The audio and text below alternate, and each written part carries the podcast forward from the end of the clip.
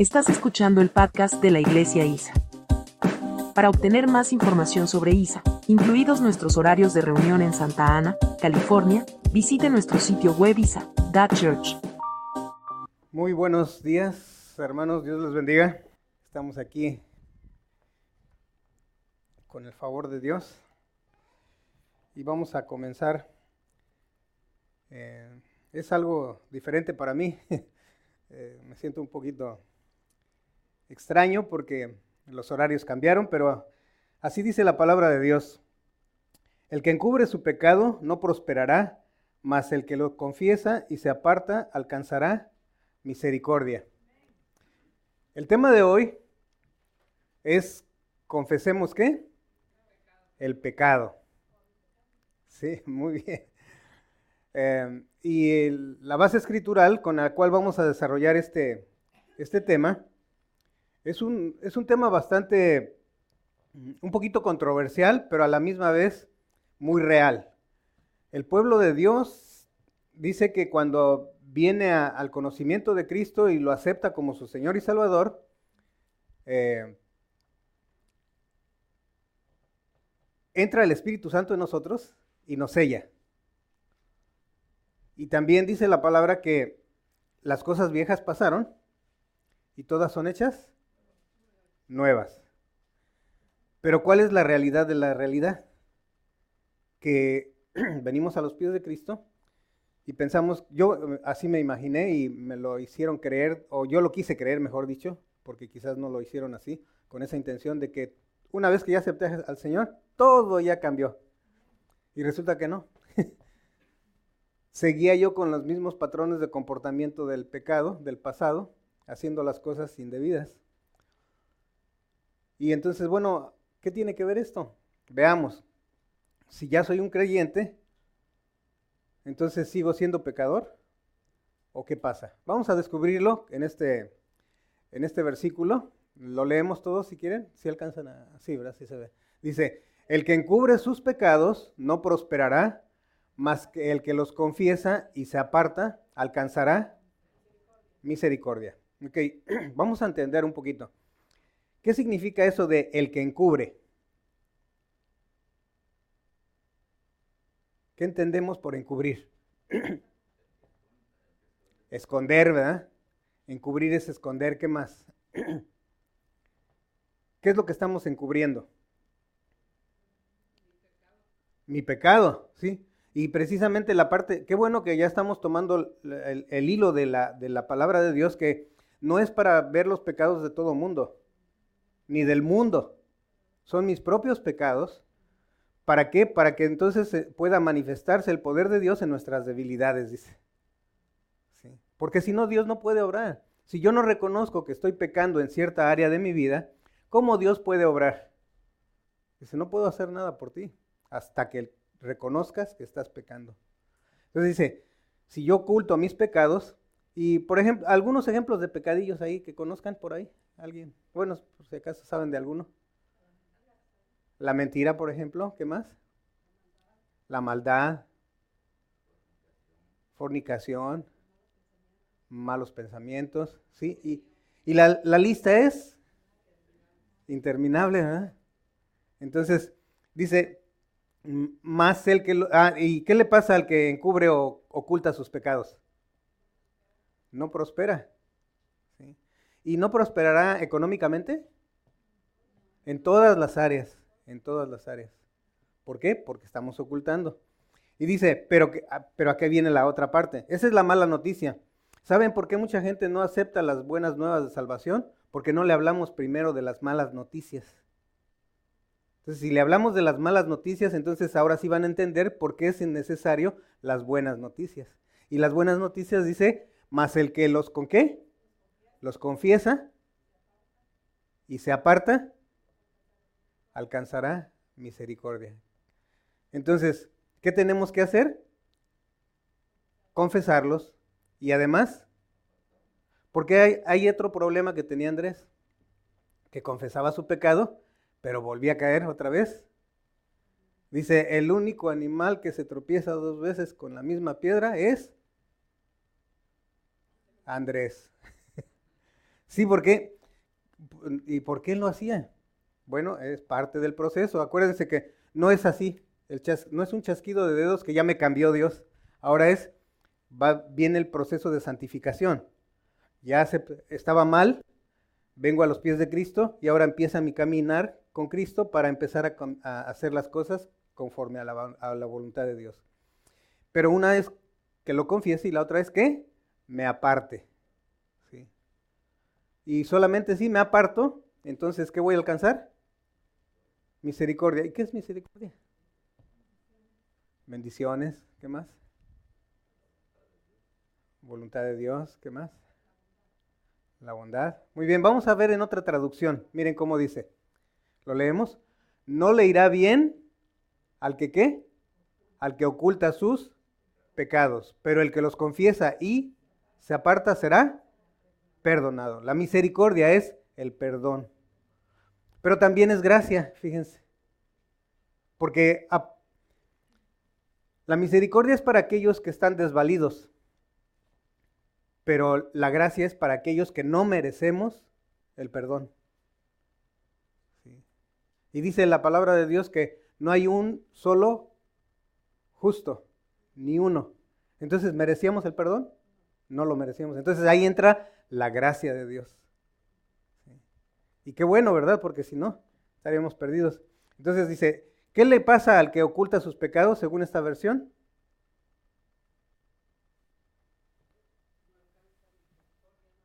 No, ¿qué dice aquí? Bueno, y si no le irá bien, ¿cómo le va a ir? Le va a ir mal. Entonces, fíjense, si nosotros queremos ser perdonados, necesitamos qué hacer? confesar mis pecados y los suyos de ustedes también. y además apartarnos de, esos pecados. Vamos a poner los pecados de este lado y apartarnos de este lado. Entonces, aquí están los pecados. Pero ¿qué pasa? A veces el, eh, Andrés, recién convertido, este, quiere disfrutar de las bendiciones de Dios, pero sigue practicando el mismo pecado. ¿Y cómo va a hacer eso? Eso no puede ser. Entonces, y además ni lo confieso. Entonces, ¿de qué me va a perdonar Dios? Dice que Jesús nos dice que abogado tenemos para. Bueno, la palabra dice que tenemos abogado para con Dios, que es quién? Jesucristo es nuestro abogado. Pero ¿qué necesitamos hacer? Fíjense, a diferencia de los abogados que son terrenales, los abogados terrenales hasta defienden al Chapo Guzmán, fíjense. ¿Qué pasa? ¿Será culpable? Y todavía lo ponen en tela de como que, ¿será culpable el Chapo Guzmán de algo? Pero ahí está la barra de abogados pagándoles millonadas de dólares para que lo defienda. Bueno, a lo mejor no lo van a sacar de la cárcel, pero le pusieron ahí su jacuzzi y todas esas cosas, ¿no? Bueno, no sé. Pero, y en cambio Jesús dice, ok, ¿quieres que te defienda?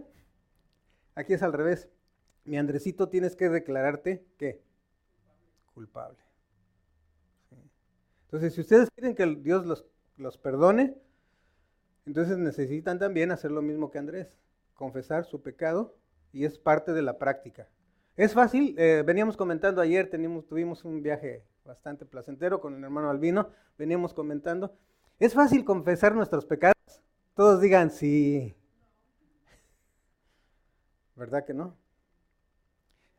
Eh, para mí es bien fácil confesar los pecados de mi esposa, de mis vecinos, de mis hijos, pero los míos. Nere, ¿para ti es fácil confesar tus pecados? Dice, los de Dios, fácil.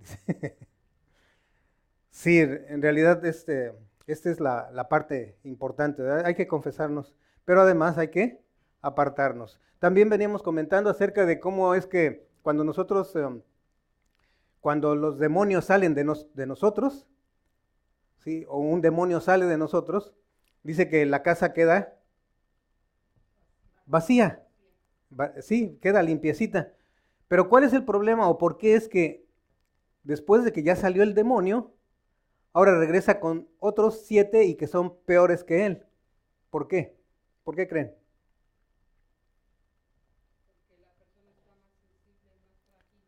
Mm, porque la, bueno, mm, bien. Eh, ¿Alguien más? Em, puede ser. Vamos a ver. Hermano Albino. Un poquito más fuerte para que lo oiga.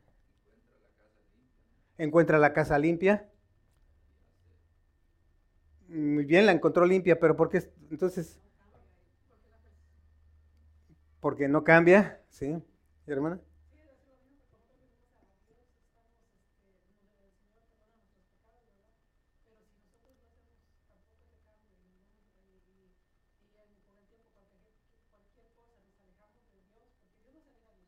No.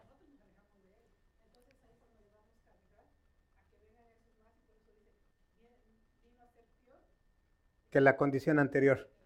Ok, ahí les va el secreto. ¿Saben cuál es el secreto por qué viene y encuentra la casa vacía? Porque no la llenamos.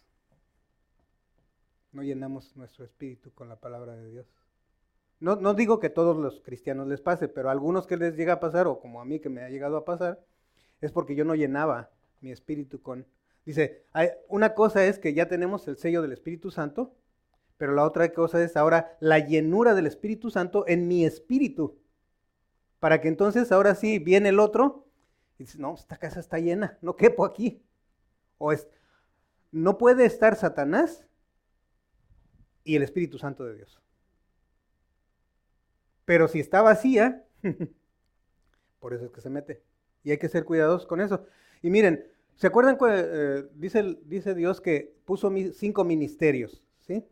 A unos dice que fueron apóstoles, otros profetas, otros maestros, eh, dice evangelistas, otros pastores y maestros. ¿Cuál es el propósito de esos cinco ministerios?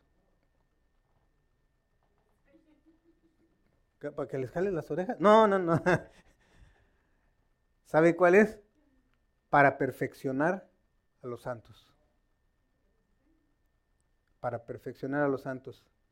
Entonces, ¿para qué? Para que vayan madurando.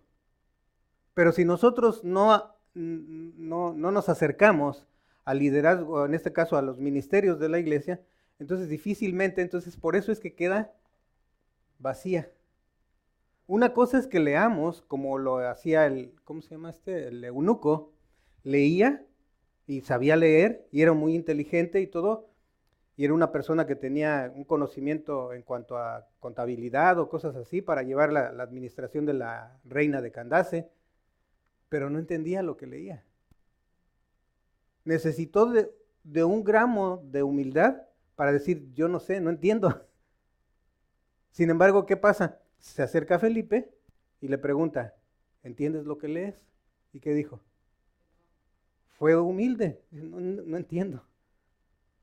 Y entonces aceptó su ignorancia, reconoció su pobreza espiritual y entonces ahora sí, el, Felipe le explica y entonces ahora sí entiende y dice, se bautizó, ¿verdad? Fíjense cómo fue. Primero lee, pero no entiende. Luego reconoce que no entiende y entonces ahora se abre para poder entender la explicación. Y ya que entendió, entonces ahora dice, entonces ¿qué impide que me bautice? Y, va avanzando. Y fue suficiente, fíjense, se dice que Felipe estaba en un área predicando, o evangelizando, o ministrando a un grupo de muchos. ¿Y por qué Dios lo hizo, lo sacó de ahí? El Espíritu lo trasladó solamente con una persona. ¿Por qué creen? ¿Alguna idea? Porque necesitaba y además estaba dentro del plan de Dios, porque a través de ese hombre se evangelizó esa parte del mundo. Fíjense. Entonces, a veces nosotros estamos pensando, ay, es que somos muy poquitos en la iglesia y a veces nos quejamos de eso. No, no importa. Con uno Dios tiene suficiente. ¿Se acuerdan con cuántos estuvieron de sus discípulos cuando estaba en la cruz, ahí colgado, Jesús? Con Juanito, con Juan, el, discípulo amado. Y fíjense cómo lo transformó de ser un hijo del trueno, de haber sido llamado un hijo del trueno, el discípulo del amor la transformación. Bueno, continuamos. Dice aquí, ¿qué necesitamos hacer? Confesar nuestros pecados. Ahí hay algunas imágenes que nos dicen mucho de qué pecados vamos a hablar. Ya algunos ya mencionaron ustedes. ¿Cuál, la primera, cuál es? ¿Qué creen que? ¿De qué se trata la primera? ¿De las qué? De Satanás, de las intrigas, ah, de la lengua, ¿qué más? La, que está del otro lado. Eh, bueno, eso tendría que ver más para acá. Este tercero y este. Bueno, vamos a ver. La primera, ya lo mencionaron, es la que? La lengua. El segundo, la pereza. Eh, los otros están ahí trabajando, haciendo cosas y dicen, mira tú que estás ahí. ¿Se acuerdan de Marta? Marta bien afanada, ¿no? Y, dice, Señor, mira cómo aquí María. Bueno, en este caso, María no estaba de perezosa, estaba con, en los pies del maestro. La tercera, dijimos, el ego. Y la cuarta, no escuchar. Pero vamos a ver qué. Entonces hoy estos son los cuatro pecados que vamos a confesar.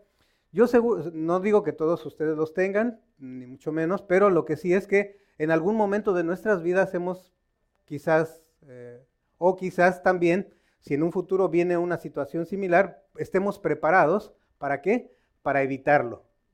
Aquí dice, confesemos el pecado de la lengua. ¿Cuál lengua? La mía, sí. Bien. El segundo es, confesemos el pecado de la ociosidad. Hay gente que está muy ocupada, pero está ociosa. ¿Cómo? O sea, estoy haciendo, pero no haciendo. Eso se puede interpretar así. Hago muchas cosas, pero no para el Señor. ¿Las hago para el mundo o para mí? Trabajo 8, 12 horas, 16 horas al día. Tengo un, un tiempo completo, un part-time y otro part-time. Trabajando para el mundo o para mí, para mis cosas materiales. Pero estoy ocioso en las cosas del Señor. La tercera dice, confesamos el pecado de qué? del egoísmo. Así como, si recuerdan qué significa tres palabras, las cuatro últimas letras, ismo, ¿qué significa? Por ejemplo, es egoísmo, es una palabra compuesta de dos. Del yo, bien. ¿Alguien más? Eh, el yo es el ego. Y, y si decimos cristianismo, y si decimos capitalismo, ok, ahí les va. Las últimas cuatro letras de cada palabra que terminan en ismo significa doctrina o enseñanza o instrucción. ¿Sí? En este caso, si decimos cristianismo, es la doctrina de Cristo. ¿Sí? Si decimos capitalismo, es la doctrina del capital, la enseñanza del capital, que estamos en un mundo capitalista. Estados Unidos es así. ¿Y por qué nos venimos para acá? por el cristianismo o por el capitalismo. Sí. La otra es, por ejemplo, mm, eh, el egoísmo. Ahí es la doctrina del yo. También se le conocen algunos con un sinónimo que es el egocentrismo. Yo soy el más importante. Inclusive la psicología dice que nosotros somos buenos por naturaleza. Así dice la, ¿Mande? Y, pero la psicología dice así, el humanismo dice que somos buenos, pero Dios dice que no, que somos malos por naturaleza. Nuestra naturaleza es pecaminosa, le tiramos al mal. O sea, por eso es que a veces nos jala mucho esa situación. Entonces, y la última que vamos a ver es el confesemos el pecado de qué? De no escuchar, pero ¿a quién? Escuchamos nuestros propios instintos, escuchamos nuestras propias emociones, escuchamos nuestros propios razonamientos, escuchamos lo que dice Satanás y a veces escuchamos lo que y también escuchamos lo que dice el mundo. pero ¿estamos escuchando la voz de Dios? Por eso es que muchas veces caemos en esto. ¿Saben qué? ¿De qué estamos llenando nuestro espíritu? ¿De la palabra o de lo que dice el mundo? Yo he hablado muchas veces con Rita, le digo, ten cuidado lo que lees, lo que ves, porque a veces todo lo que oímos, escuchamos, inconscientemente, no es, no es que yo diga, ay, no, pues yo ya soy grande y ya entiendo. No, se mete, la Satanás mete las palabras, porque así como la palabra de Dios dice que cuando Jesús dice, mis palabras son espíritu y son, ¿qué? Vida, verdad y vida, ¿sí? Satanás también, ¿con qué empezó a arruinar la vida del, ser humano? Con las palabras, pero transquiversadas. Y terminó dudando Eva de lo que le había dicho Dios. Escuchó más la voz de Satanás. Entonces, esos son los cuatro pecados que necesitamos confesar. Esto es un autoanálisis, hermanos. Miren, a veces nosotros hemos este, comentado acerca de que hay iglesias que se llenan de mucha gente porque les endulzan el oído. Y las iglesias donde nos confronta la palabra de Dios muchas veces no nos gusta oír que somos pecadores o que estoy, o más bien que ya he sido redimido, que ya me rescató Dios del, fango, ya me sacó del pecado y ahora soy libre y que ahora puedo elegir hacerlo o no hacerlo, que debería elegir mejor no hacerlo y acercarme a Dios y hacer lo que Él dice pero no me gusta que me lo estén diciendo. Pero no importa. Jesús, aun cuando había gente que, lo seguía por un interés, ¿se recuerdan al joven rico? Veníamos comentando también con el hermano Albino ayer, cuántas cosas no dijo. Eh, dice, ¿qué, necesito hacer para tener la vida eterna? Y ya Jesús le hace la mención de todos los que sí ya sabía Jesús, que ya había hecho el joven. Y dice, uh, pues todos esos ya los he hecho. Dice, sí, pero nada más te falta una sola cosa. Vende todo lo que tienes, dáselo a los pobres y sígueme. Agachó la cabeza y se fue. Y Jesús no fue tras de él. Seguramente si estaba por ahí este Judas, a lo mejor le ha de haber dicho, oye Jesús, dile que nada más venda la mitad. Para que se venga, ¿no? Y se van a embolsar, vamos a recibir más diezmos, más ofrendas. Pero Jesús dijo, no, Ok, Proverbios 28, 13 dice así, el que encubre su pecado no prosperará, mas el que lo confiesa y se aparta recibirá misericordia o será perdonado. y aquí vienen las preguntas de confrontación, que son las que no me gustan. Eh, veníamos hablando el hermano Albino y yo, nos, ¿cómo nos entendimos el hermano Albino y yo, platicando ayer? Decía el hermano Albino, Fíjese, hermano, dice, yo no sé por qué, pero a mí no me gusta que me digan la verdad. Le digo, pues, ¿qué cree que somos iguales? a mí no me gusta que me digan la verdad, aunque sea verdad. Y se lo dije a Rita y se lo decía. Bueno, ese era el Andrés viejo, ¿eh? Ahora, gracias a Dios, está cambiando el chip. Pero es a través de una y otra vez, una y otra vez. Entonces, si, si yo no confieso la verdad ante Dios, que es que estoy pecando, aún ya sabiendo que soy un creyente y que... No, y fíjense, no necesitamos ni siquiera hacer la mala acción. Nada más con el hecho de qué? De pensarlo. ¿Se acuerdan? Dice, eh, normalmente cuando eh, apedreaban a los que estaban en adulterio o en fornicación, eh, era porque los habían visto. Pero ¿qué dice Jesús? No, dice, ¿sabes qué? Eso ya pasó a la historia. Ahora, de aquí en adelante es, nada más con que pienses, ya con eso adulteraste. La vara se puso más alta. Entonces, por eso es que debemos de ser cuidadosos con lo que qué, con lo que pensamos. Pero más que con lo que pensamos, dice, más que con lo que entra y con lo que sale. Porque a veces no tenemos el filtro, todo nos entra. Si aquí ahorita pasa, supongamos que en este momento pasa una ambulancia, aunque nosotros no querramos, la vamos a escuchar. Entró, pero podemos filtrar ese sonido. O podemos no filtrarlo y, empezar a alarmarnos. Ay, ¿se estará quemando aquí o qué? ¿Se, ¿Se fijan? Podemos pensar de muchas maneras, pero no, todo está en paz. El Señor está en control. Tranquilos, vamos a ver. En medio de la tribulación. Entonces, aquí vienen las preguntas confrontativas. Dice, ¿soy de los que encubre y oculta su pecado, sus pecados? No, no necesitan contestarlo, ¿verdad? Pero este, autocontestarse sí. ¿O soy de los que o de las que confiesa sus pecados y me aparto?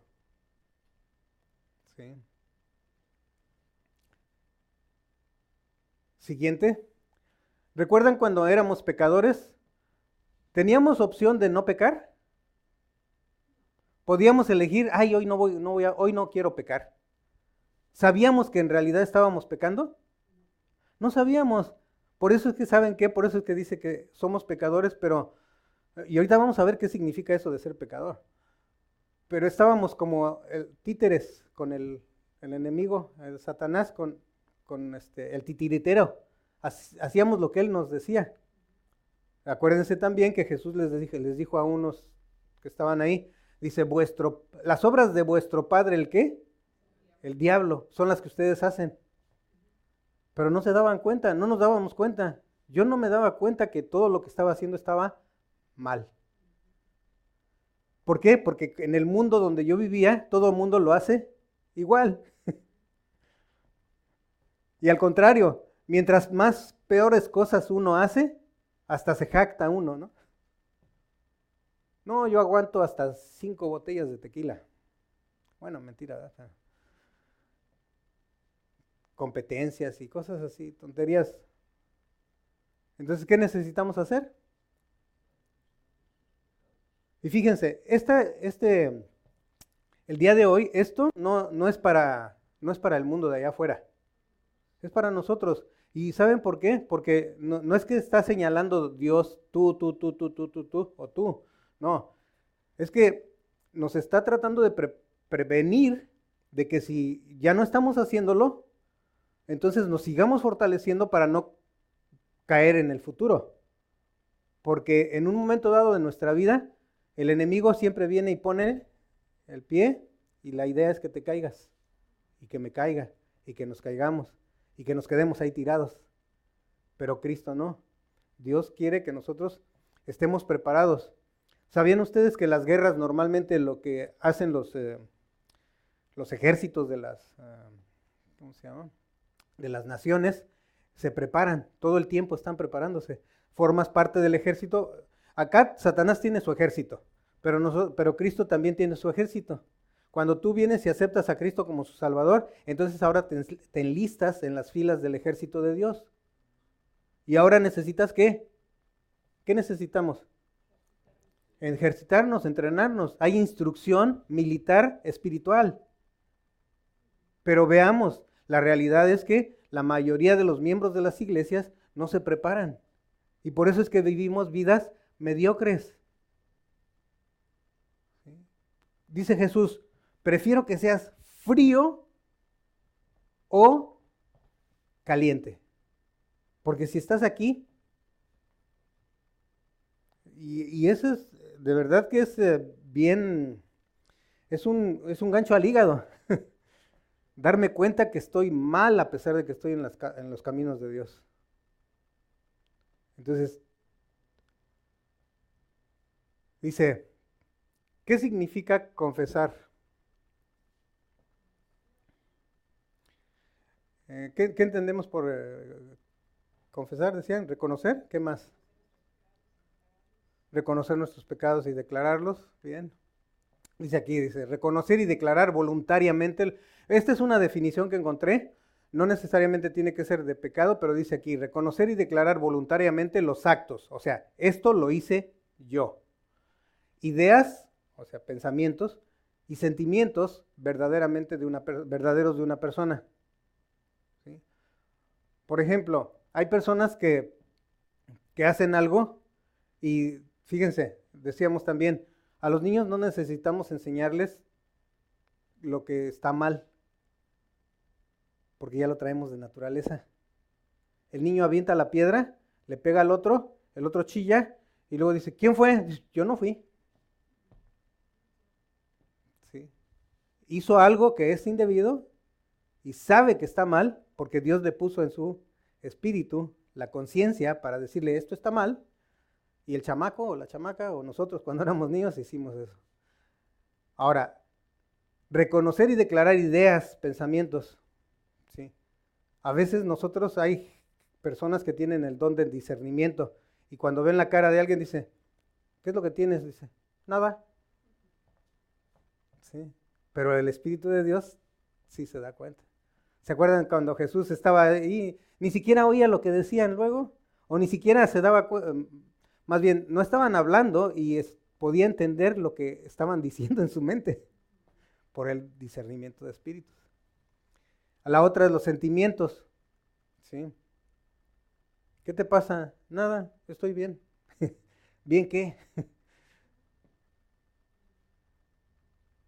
Otra, dice, reconocer y admitir lo que no se puede negar, dadas las circunstancias, admitir la culpa.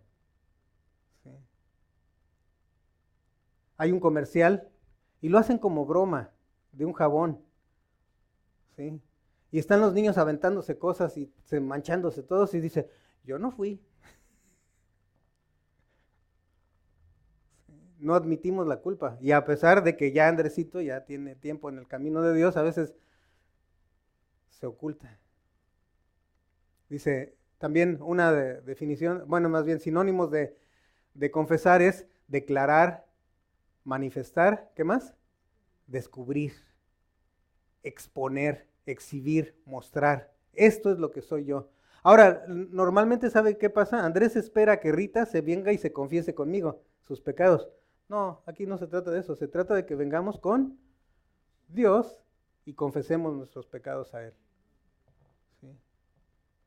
Porque Él es el que ya, ya los vio, ya nos vio, por más que nos escondamos. ¿Se recuerdan cómo empezó la, imagen en, el, este, en la primera? Una manzana. ¿Qué fue lo que hizo Adán? Cuando Jesús le dice, cuando Dios le dice, Adán, Adán, ¿dónde estás? ¿Qué estaba haciendo?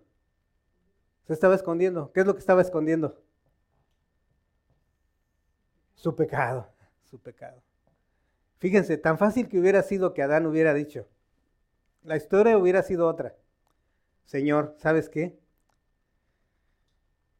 Pequé contra ti, porque me dijiste que no comiera de este árbol.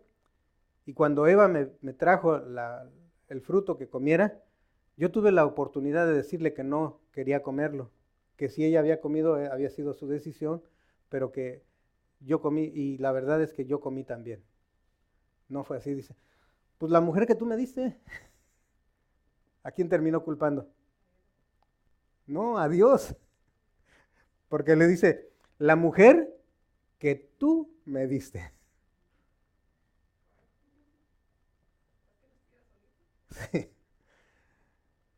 Así es de que en el diccionario Strong, que yo no sabía, bueno, ya había escuchado de él, pero ni siquiera sabía qué era, de qué se trataba. Es un diccionario que está en hebreo y en griego. Entonces pones ahí la palabra y te dice un montón de cosas.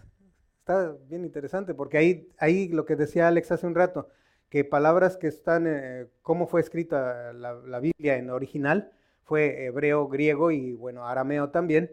Entonces, este, eh, cuando se traducen al tiempo presente con las palabras en español cambia. Tienen otros significados más profundos o inclusive una palabra para cada cosa. Entonces, aquí decíamos, es, em, el diccionario dice que eh, confesar es reconocer plenamente. Y cuando decimos plenamente, desde todas las palabras que llevan mente, ¿de dónde creen que vienen? ¿De dónde? De la mente, arbitrariamente. O sea, todo empezó en la mente. Ahora, ¿qué significa pecado? Porque eso es, lo importante, que vayamos entendiendo. Acuérdense, no está, bueno, más bien, los cinco ministerios son para el perfeccionamiento de los santos. ¿Y cómo vamos a poder perfeccionar a los santos si no entendemos las palabras que estamos escuchando? Por eso es que a veces no hacemos lo que nos dice Dios porque no entendemos lo que debemos de hacer o no hacer.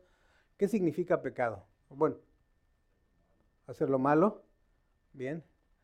Dice, el pecado es la transgresión voluntaria y consciente o involuntaria e inconsciente de qué? De la ley divina. nosotros, todos nosotros éramos pecadores por ignorancia de la ley de Dios. ¿O cuántos de ustedes cuando eran niños ya sabían lo que era la ley de Dios? Nadie. Entonces teníamos que haber sido formados en los caminos de Dios. Por eso dice, instruye al niño en su camino. ¿En cuál camino? En el de la ley de Dios. ¿Para qué? Para enseñarle a hacer lo bueno, porque lo malo ya lo traemos, el chip ya está. Fíjense, yo le, le, pedí a Dios que me explicara más simple cómo era esta la cosa. Dice, ok, miren, yo te creé, yo los creé a ustedes y les puse eh, mi espíritu en ustedes, en cada uno de ustedes. El programa estaba perfecto. Viene Satanás y mete el virus. Entonces, cuando entra el virus en la mente del ser humano, entonces es como la computadora que le entra un virus y ya entonces se distorsiona y aunque le des ciertas órdenes, ya no las, ya no las sigue o se vuelve muy lenta. Y luego aparte de lenta también le dices va para la derecha y se va para la izquierda. Y eso es lo que pasó. Entonces, ¿qué pasa? Como ya Dios ya sabía que, que, íbamos a pasar esto, entonces dice, ok, les voy a mandar a mi hijo para reinsertarles el nuevo chip, a, a reinstalar el que ya tenían desde inicio. Un reset que le llaman para las computadoras. Borran todo el programa y ponen uno nuevo. El nacer de nuevo, eso significa poner la nueva información. Entonces, ¿pero qué pasa? Vienen los siete demonios peores, pero como no le hemos metido la nueva información, entonces se meten y terminamos siendo peores que como éramos antes. Entonces aquí dice, el pecado es la transgresión. ¿Qué significa eso de transgresión? Vamos a ver. Dice, en teología moral se lo considera como un acto que malo o la omisión culpable de un acto que es bueno. Dicen que también pecar no es nada más no hacerlo, eh, pecar no solamente es hacer lo malo, sino saber hacer lo bueno y no hacerlo también es pecado. Esto es lo que dice el diccionario Strong. Y hay muchas más, pero como por cuestiones de espacio dice, eh, pecado es que, que eres culpable, que soy culpable, que es un delito, es un delito. Y además es ir en contra de qué? De la ley de Dios, de la ley divina. Estamos en contra. Por eso es que cuando Jesús dice metanoia, o sea, arrepiéntete, es dice, íbamos en picada, ahora dice arrepiéntete cambia de dirección y ahora vamos para arriba. ¿Sí? Y ese es el punto. Entonces, ¿sí está quedando claro? Lo que, porque, es bien importante, no importa, miren, no importa que nos tardemos más tiempo, lo más importante es que comprendamos, porque si no comprendemos la palabra, por más esfuerzos que hagamos, no lo vamos a hacer. Es difícil. Y vivimos quejándonos de las circunstancias de la vida cuando en realidad las, las circunstancias de la vida pueden ser las que sean. Tempestades, problemas de toda índole. Pero ¿qué fue lo que dijo Jesús? Ahí viene el Espíritu Santo recordárnoslos. Dice, en el mundo van a tener qué? ¿Pero qué? Pero confíen en mí, porque qué? Yo he vencido, dice. Entonces ahí es donde entra la palabra. Y entonces, eh, no dice, no van a tener aflicciones, va a haber aflicciones, pero confíen, no en ustedes, en, mí. ¿Sí? Yo estaba un poco así hace ah, en estos días, desde que me dijeron que mm, en lugar del estudio bíblico diera esta parte del, sermón, y dije, Señor, ¿yo qué voy a hacer? No sé, ni siquiera tengo idea de qué voy a hablar. Dime por favor, que no, no, sé, y me estaba preocupando, dice, ¿por qué te preocupas?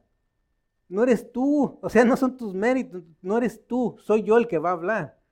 Bueno, ok, está bien, ya me calmé y ya después me dio el tema. Pero yo estaba así como un poco ansioso, un poco este, angustiado, de, momento así no sabía, ¿y cuál y qué? ahí está. Y me acordé de Moisés, dice, acuérdate de Moisés, dice, yo voy a hablar en lugar de Entonces dice, el, el pecado de la lengua. Vamos a ver qué dice el pecado de la lengua. Dice, la lengua puede llevar qué? ¿A dónde? A la destrucción. Y Proverbios 1.33, ¿qué nos dice? Los que controlan su lengua, ¿lo leemos todos a la de tres? Una, dos, tres. Los que controlan su lengua tendrán una larga vida. El abrir la boca puede arruinarlo todo. Medirse en las palabras es que proteger la vida. Pero al que habla demasiado, termina qué? Terminamos destruyéndonos. Y no nada más nosotros, sino a los que están a nuestro alrededor. También veníamos hablando eso del hermano Albino y yo, también. por nuestras palabras seremos qué? Justificados, pero por nuestras palabras también seremos qué? Condenados. Entonces, ¿en qué condición estamos? Y es otra vez preguntas de autoanálisis. Veamos. Dice, confesemos el pecado de mi lengua. Dice, la lengua puede mm, llevar a la destrucción. En Proverbios 1.33, que es lo que acabamos de leer, surgen estas preguntas. Primera pregunta, ¿soy de los que controla su lengua? ¿Sí o no? O a veces. Siguiente pregunta, ¿soy de los que abro mi boca y arruino todo? ¿Sí, no o a veces? ¿Soy de los que mide sus palabras? ¿Sí, no o a veces? ¿Soy de los que habla demasiado? ¿Sí, no o a veces? Ok, estos de acá son los que sí hablan como, pero mal, mal, mal. Estos son los que no hablan. Y estos son los que a veces decíamos o frío o caliente. Sí, es necesario. Eh, y aquí es donde vamos a entrar en este punto, hermano Pedro. En, en la política dicen que están los qué? Los burros y los elefantes, ¿no? Bueno, no sé, hay como quieran colocarlos. Están los burros y los elefantes.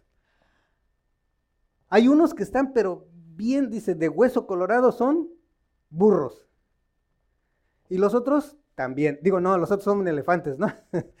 no, eh, por decir algo, burros y elefantes. Bien, dice, yo soy burro, yo soy elefante, ok. Pero ¿a quiénes tratan de convencer los partidos? A los que están en medio, que es la mayoría. Son los tibios. Dice, este me conviene, ahora soy de acá. No, este me conviene, ahora soy de acá. Okay, o frío o caliente. Y no nos metemos en política ahí cada quien, ¿verdad? Pero este, más o menos es para, para darnos una idea. Decíamos que también Jesús lo que normalmente hacía era hablar de lo conocido para llevarlo a lo desconocido. De lo material, de lo físico, de lo que se ve, a lo que no se ve, a lo espiritual. Entonces, y ahí cada quien va poniendo frío, caliente, o sí, no, y a veces sí. Entonces ahora, ¿cada cuándo debería yo de hacer? Ustedes cada, vamos a suponer que yo tengo un problema de circulación y que mi presión está bien alta y que cuando la tengo bien alta me la tienen que bajar. Pero ¿qué pasa si yo no me checo mi presión? ¿Qué podría pasarme? Me puede dar un infarto, un derrame cerebral, Al hospital. Bueno, eso sería lo mejor, pero si no, un ataque fulminante y ahí quedó. Pero ¿qué pasa? ¿Qué tendría yo que estar haciendo? ¿Cada cuándo me deberían, o cuándo, cada cuándo me recomendarían ustedes o los médicos que me checaran mi presión? ¿Dos veces al día? Bueno, por ejemplo. Ahora, ¿qué es más importante, la parte espiritual o la parte física? Las dos. ¿Y qué dice, qué dice Dios? ¿Qué es más importante? ¿Se acuerdan cuando venía, este, cuando estaba Jesús? una de las cosas que siempre hacía era que las personas venían con una necesidad física y sí la sanaba, ¿verdad? Pero ¿qué, qué era lo que les decía? Tus pecados te son perdonados. ¿Qué era más importante? Lo espiritual. Y segundo término, eh, o segunda importancia, la, este, la parte física. Por eso cuando nosotros sabemos de personas que no son creyentes y que están enfermas, a veces hemos orado equivocadamente y pedimos que lo sane Dios. Y dice, ¿cómo, ¿por qué quieres que lo sane? Lo más importante es su vida espiritual, que se salven. Y ya como segundo, entonces la salud física. Oh, entonces ya entendimos el orden y ahora ya estamos orando así. Señor, que tu Espíritu Santo lo redarguya y que reconozca que es pecador y que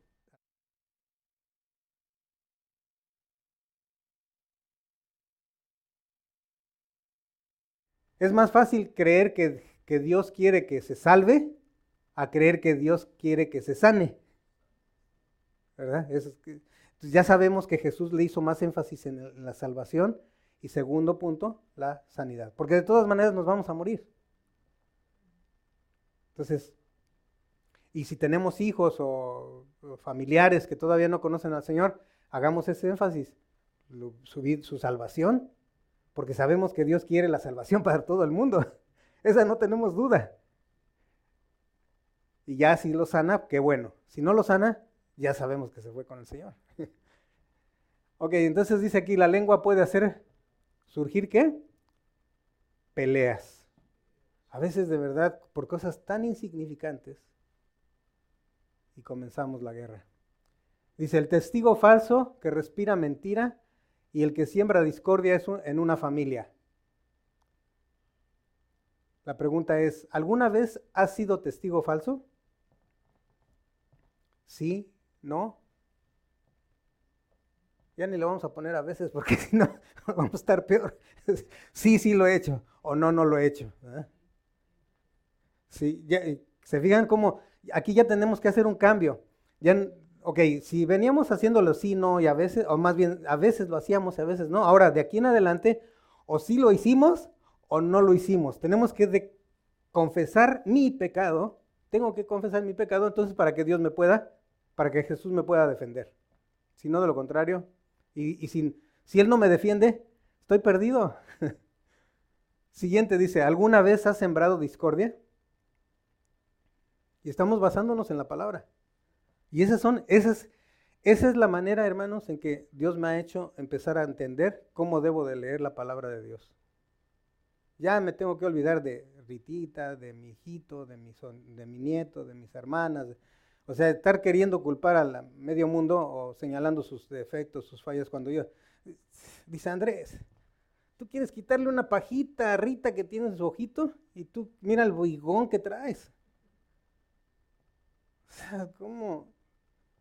Señor, perdóname, de verdad, porque... Ah, y ayúdame, ¿no? Ayúdame a ya no hacerlo. Dice que también la lengua puede, ¿qué? Corromper a otros. ¿Qué es eso de corromper? ¿Alguna idea? Eh, el chisme, por ejemplo, sí. Ahí, no sé si alcanzan a ver qué es, qué es eso que está ahí. Ok, eso es un herrero con un caballo, que, con una pata de caballo ahí, que, con una herradura. Nada, es que no se distingue muy bien. No lo quise poner más grande porque también vamos a poner algunas letras. Primera de Corintios 15:33 lo leemos, dice, no erréis. Las malas conversaciones corrompen las buenas costumbres. Yo cuando escuché eso de no erréis, dije, ah, pues es que no hay que estar errando caballos, ¿no? no, no se trataba de esa. No, esta erréis es sin H y la otra es con H. Pero dije, es muda, ni se oye. No erréis, las malas conversaciones corrompen las malas, las buenas costumbres. Entonces, ¿qué será una mala conversación? Hablar mal de los demás, diciendo malas palabras también, criticando exactamente. Fíjense qué sutil pero, pero a veces Andrés dice, pero lo que estoy diciendo es verdad. Entonces, ¿por qué es verdad? ¿Quiere decir que es una buena conversación? Sacándole los trapitos al sol a alguien que no está presente diciendo, ¿cómo está? ¿Su vida torcida? ¿Estará bien?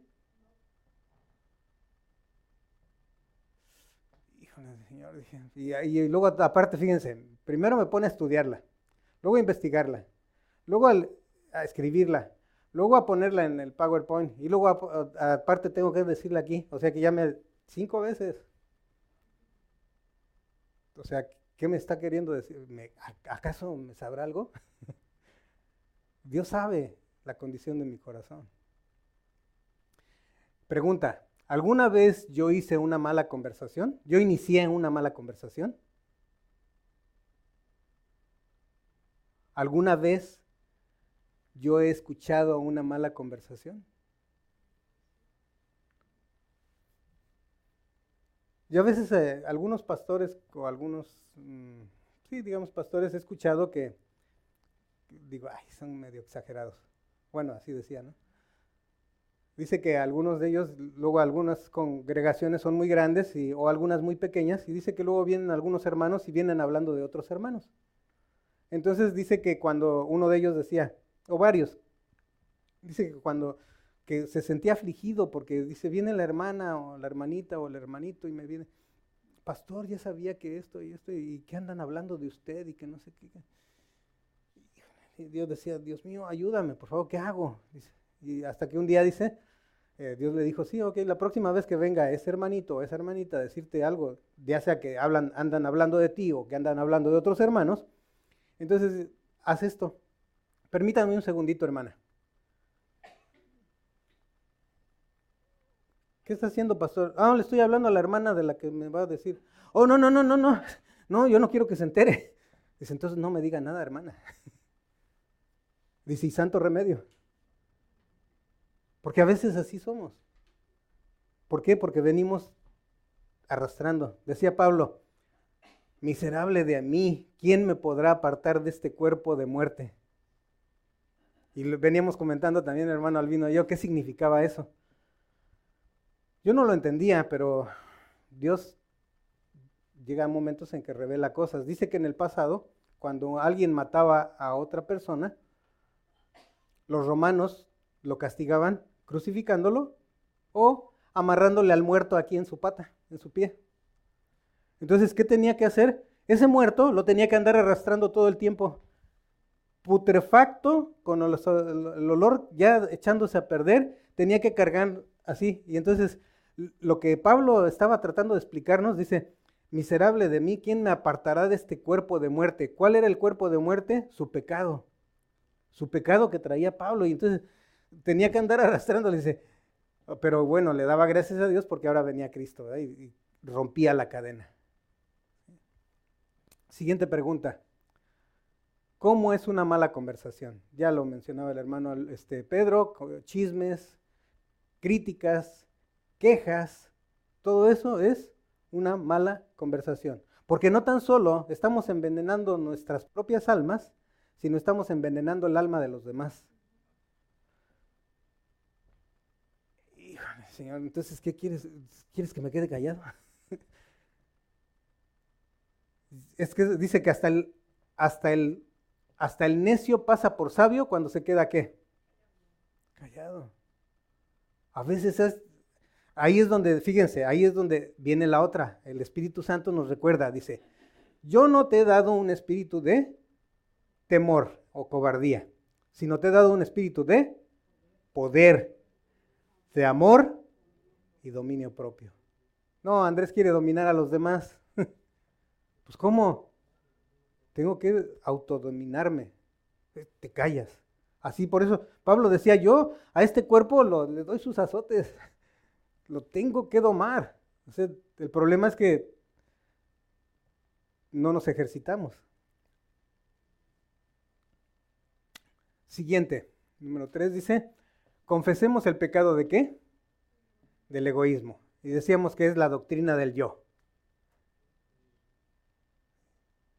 Estábamos, teníamos un debate hace varias semanas, ¿no? Decíamos que los psicólogos, que sí psicólogos, que sí nada más los la parte espiritual, que nada más eh, que pastores, etcétera. Y decíamos eso y estaba el debate. Y hay un debate y nosotros estamos este, en una escuela donde eh, hay teólogos ya dicen, no, es que sí se necesita la psicología, y otros decimos, no se necesita, y que sí se necesita. Bueno, ahí está, pero la cosa es esta, que el hombre dice que el, el psicólogo, por principio de cuentas, los padres de la psicología eran qué? Ateos, para empezar. O sea, desde, ese punto de vista estaban escribiendo una parte, estaban hablando del alma o de la mente del ser humano, pero desde desde esta perspectiva satánica, prácticamente. Y acá tenemos la verdad. Dice que solo hay una verdad. Pero ¿qué pasa si yo me pongo a estudiar psicología y eh, me pongo a estudiar la palabra de Dios? Ahora yo soy un psicólogo loco, digo, este, cristiano, ¿verdad?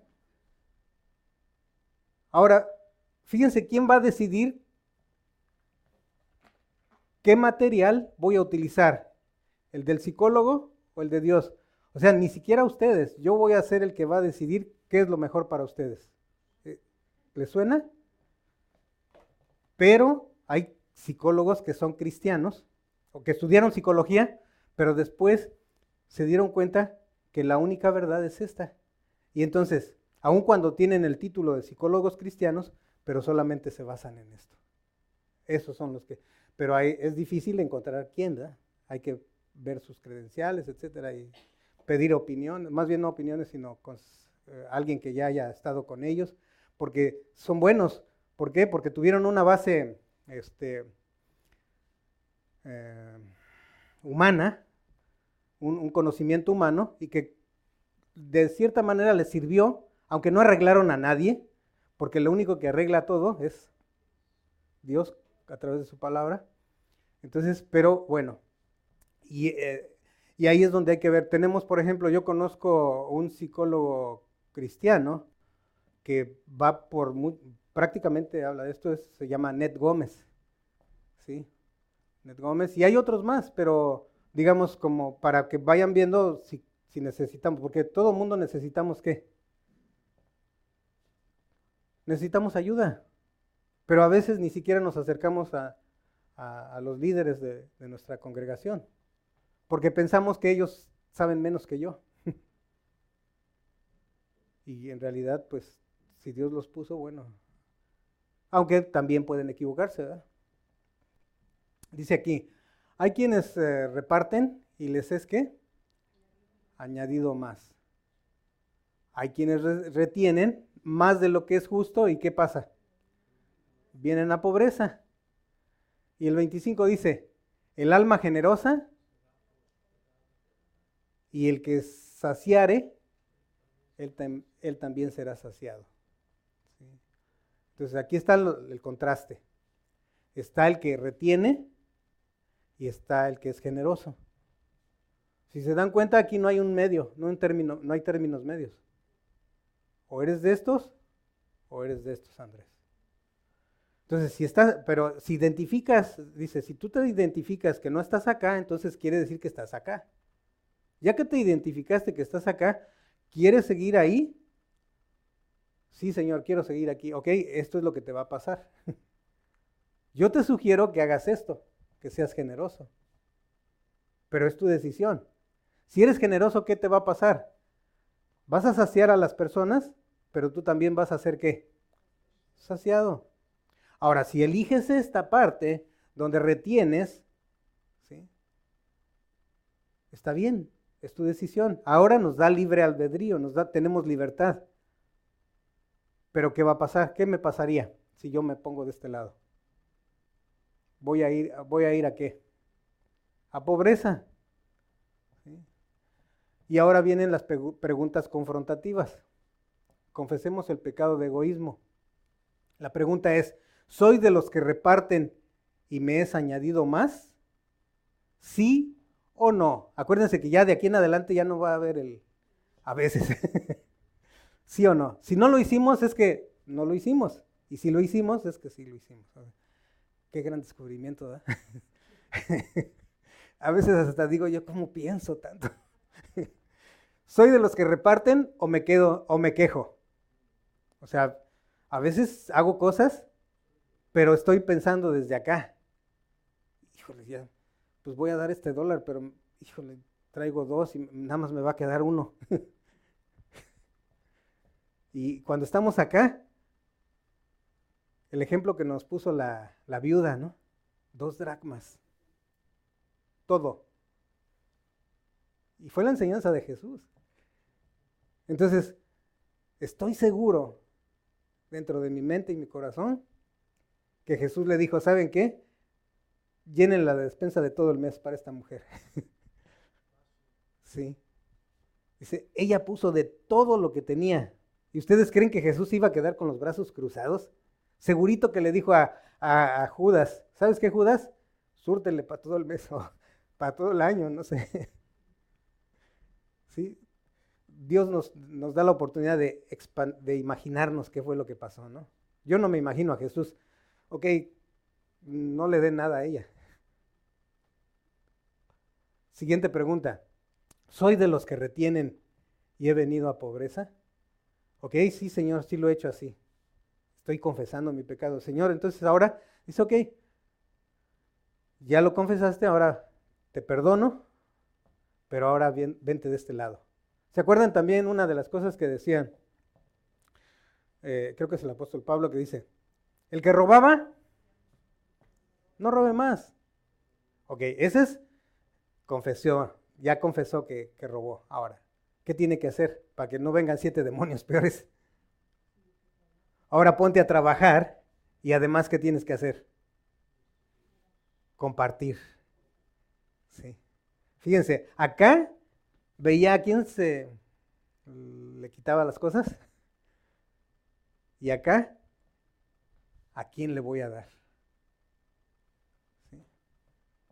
Y ya prácticamente estamos terminando. Ay, sí, se está acabando ya. Y hasta el tiempo sobró ahora. Dice, confesemos el pecado de qué? De no escuchar a Dios. Dice, Proverbios 1.33, ¿lo leemos? En cambio, todos los que me escuchan vivirán en paz, tranquilos y sin temor del mal. Entonces aquí vienen las preguntas confrontativas. Y muchas de las veces eh, los creyentes o el pueblo de Dios no vamos a pedir consejo porque nos confrontan. Y cuando nos confrontan es cuando decidimos salirnos de la iglesia. Cuando no nos parece lo que cuando no escucho lo que yo quiero escuchar. Dice, soy de los que vivo tranquilo y en paz. ¿Perdón? Y no hago nada a nadie. O soy de los que vivo temeroso del mal. Fíjense, aquí no hay tibios. Aquí estoy teniendo temor o estoy teniendo paz y tranquilidad. ¿De cuál de los dos?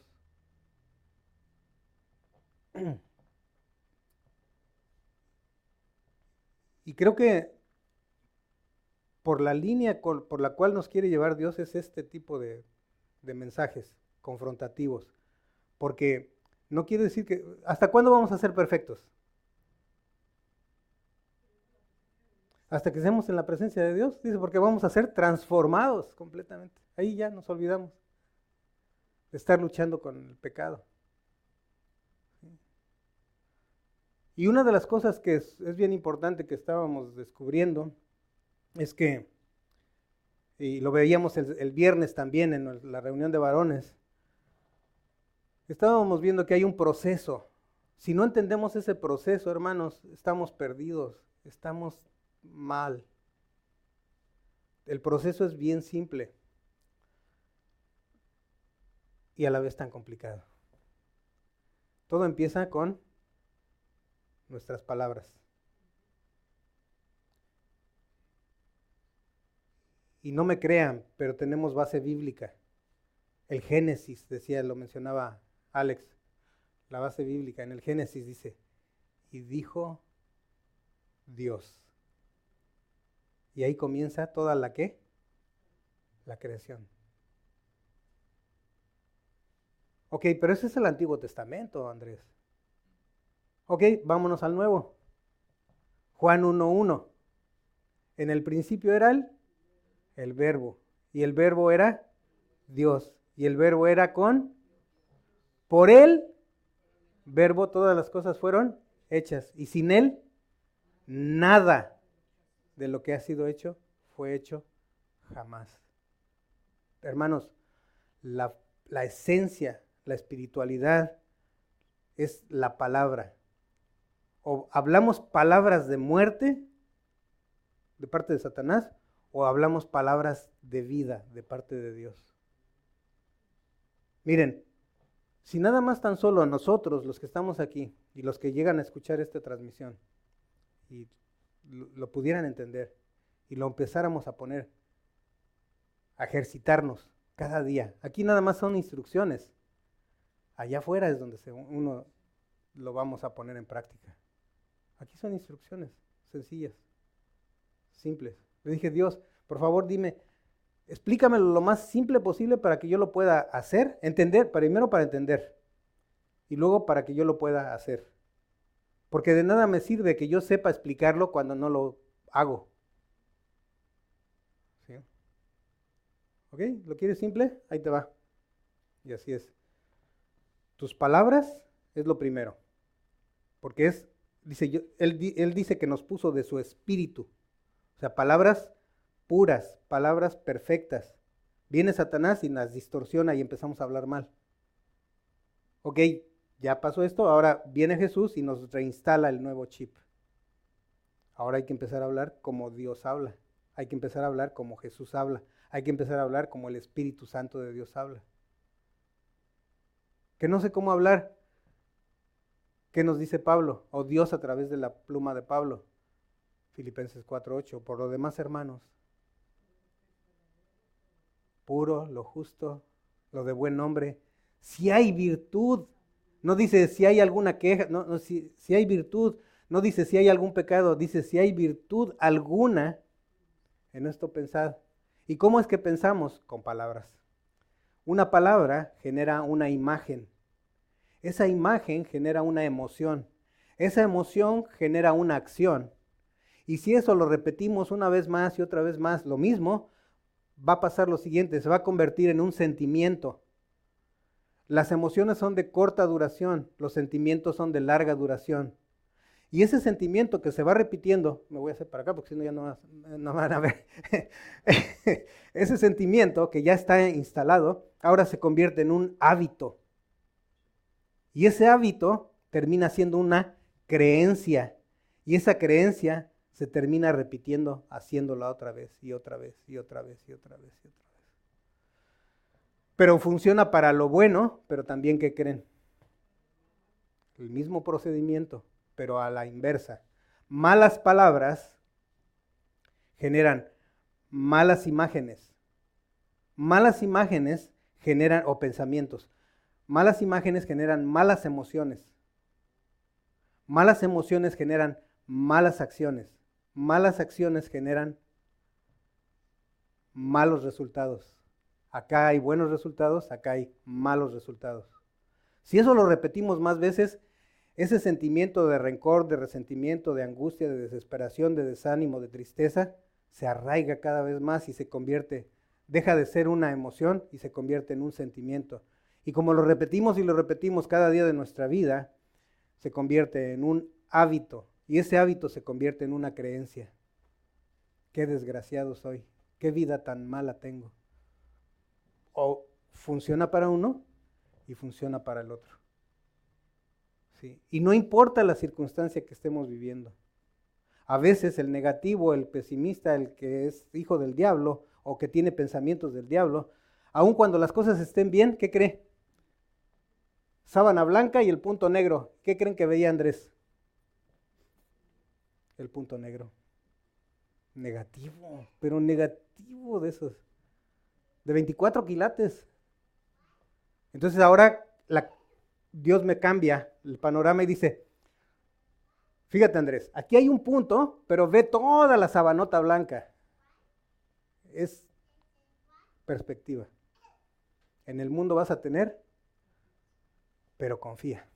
Fíjense que cuando cualquier cosa que digamos, cuando le ponemos el pero después, anula todo lo anterior. Sí éramos hijos del diablo. Y Dios, no, no, no porque lo diga yo, sino porque la palabra de Dios dice que yo era un hijo del diablo. Dice, pero Dios Padre envió a Jesucristo para qué? Para salvarme. Entonces ya ahí anuló. Dice que cuando Jesús viene y aceptamos a Cristo como nuestro Salvador, dice que esa acta, el decreto que estaba, que yo era parte de Satanás, la rompe. Y entonces ahora ya ponemos, ahora ya somos hijos adoptivos de Dios. Siguiente, y creo ya que estamos terminando. ¿Qué es lo que necesitamos confesar el día de hoy? El pecado. ¿Cuál pecado? Mi pecado. ¿Cómo utilizo mi lengua? Necesito ser muy cuidadoso. Si realmente, si, ya tan solo Jesús dice que nada más con pensarlo ya estoy pecando, entonces tengo que ponerle un freno a mi mente. Recuerden que hay, una, hay una parte donde somos, bueno, ahora no voy a hablar de Satanás aquí, aquí voy a hablar de que somos espíritu, alma y cuerpo. Lo que ustedes ven de mí, ¿qué es? El cuerpo. ¿sí? Ahora, vamos a ver de qué está formada cada parte. Sí tenemos cinco minutos, o sea, sí va, su, tiempo suficiente. Dios crea,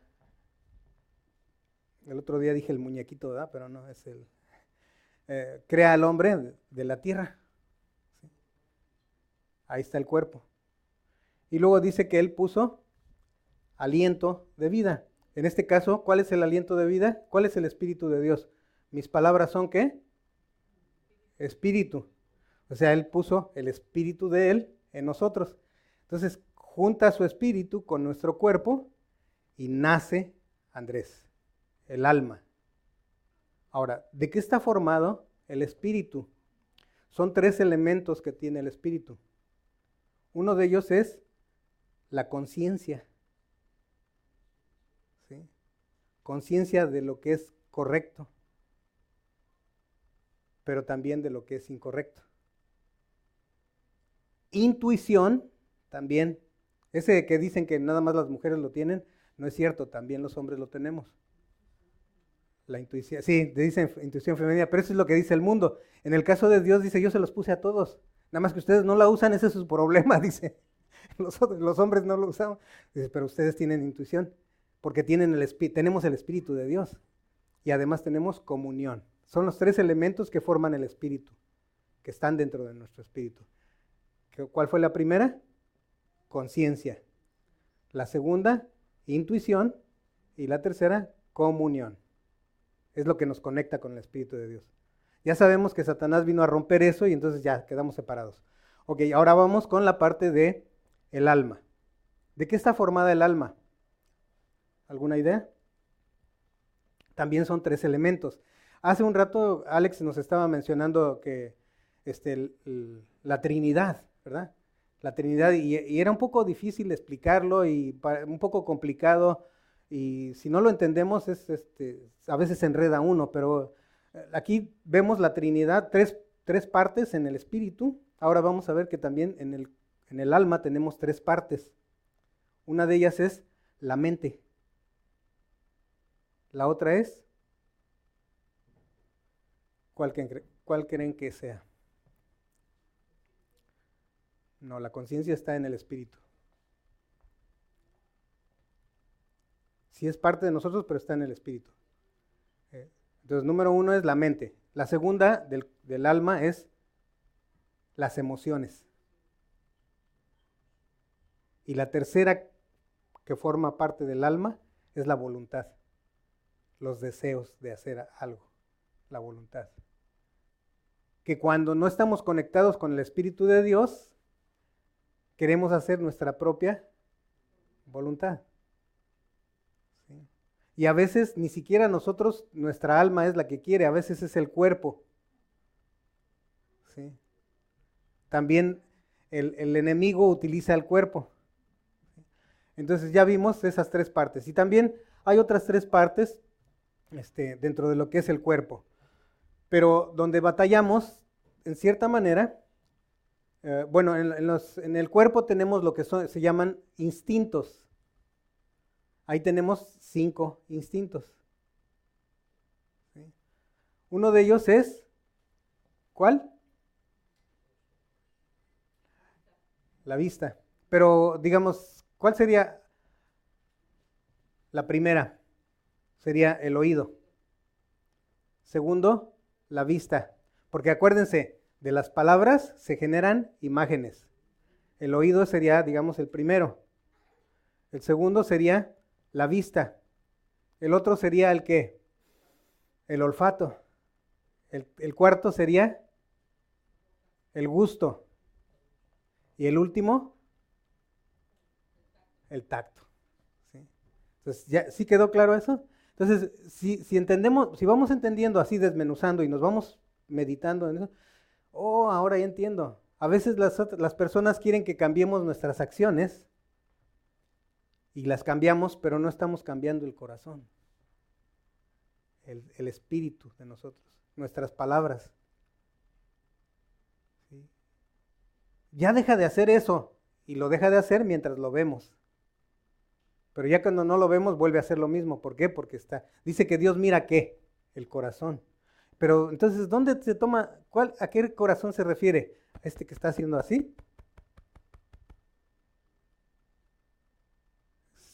¿Cuál? ¿Cuál será? Y ahí es donde necesitamos investigar las palabras de qué significan. ¿Qué en hebreo o en griego o en arameo significaba corazón cuando en ciertos aspectos de la palabra. Ahí corazón es, se refiere al alma, a la mente. Porque dice, de la abundancia del corazón habla la boca. Entonces, si lo parafraseamos, eh, en ese momento a lo que le referían corazón era de la abundancia de tu mente va a hablar tu boca. Depende de lo que le hayas metido a tu mente, es lo que vas a sacar. ¿Qué pasa si yo me paso todo el día oyendo reggaetón? No nada más voy a echar serpientes y escorpiones, ¿verdad?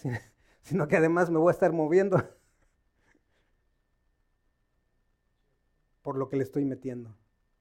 Nosotros creemos que no y decíamos también ayer con el hermano Albino, comentábamos, fíjense cómo un país como México, que no es, eh, que no es cristiano en sí, es católico o es este, mariano, torcida la la, cuestión de la, de la, palabra de Dios, este, aún en esa ignorancia, en algunos estados de la República Mexicana han prohibido los narcocorridos.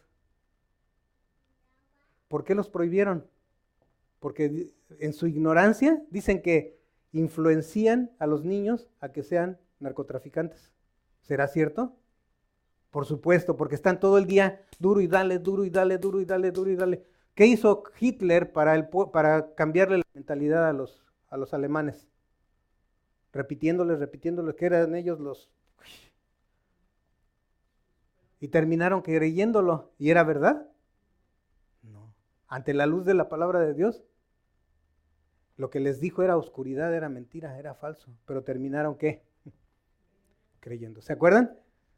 Palabras, imágenes, emociones, acciones, la repetición se convierte en sentimiento, la repetición se convierte en hábito y el hábito se convierte en una creencia.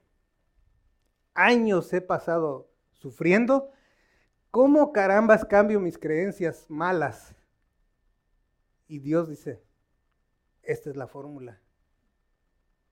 Pero necesitas ejercitarlo. No es nada más que ya lo sabes. Ahora, te captas, te cachas, te, das cuenta que estás hablando negativo, entonces, ¿cuál será el opuesto? Ok, esto lo dice en el mundo, lo dice Satanás. Ya olvídate de que estás tibio. Cuando si yo, si, estás dentro del rango de los tibios, estás dentro del rango de lo malo, del pecado, de lo que está mal. Solamente hay una sola verdad, y es esta. Si lo quieres creer, está bien. Si no lo quieres creer, es tu problema.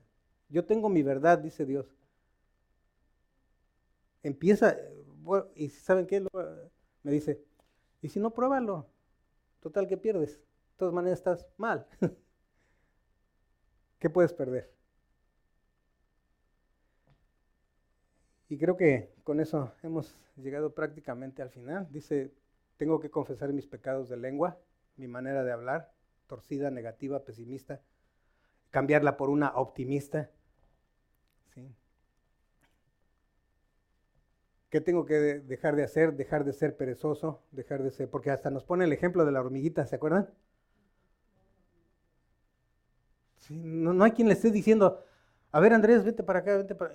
No, ellos todo el tiempo están. Dice, ahora, sí, estás muy ocupado, pero haciendo qué? ¿Las cosas del mundo o las cosas para ti? ¿Y yo qué? Está bien, yo no te necesito. Tú me necesitas a mí. Siguiente, dice el ego. ¿Quieres seguir pensando en ti? Está bien. Pero fíjense, ahora ya es mi voluntad con la capacidad de poder elegir.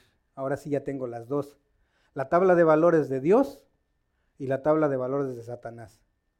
Y, normalmente está la tabla de valores del mundo, que ¿cuál es la tabla de valores del mundo? ¿A qué se parece más? A la de Satanás, exactamente. Entonces, está más a la izquierda que a la derecha.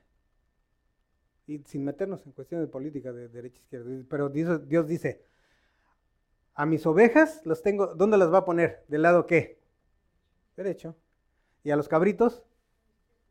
No hay en medio. Y la última dice entonces poner atención. ¿Se acuerdan del obedecer? Ya se los sé, yo creo que ya están cansados de que se lo repita.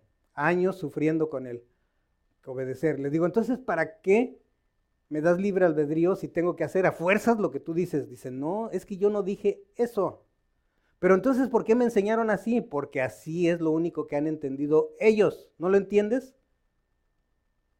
¿Cómo, ¿Cómo esperas que alguien te explique algo que no entiende? Oh, ya entendí.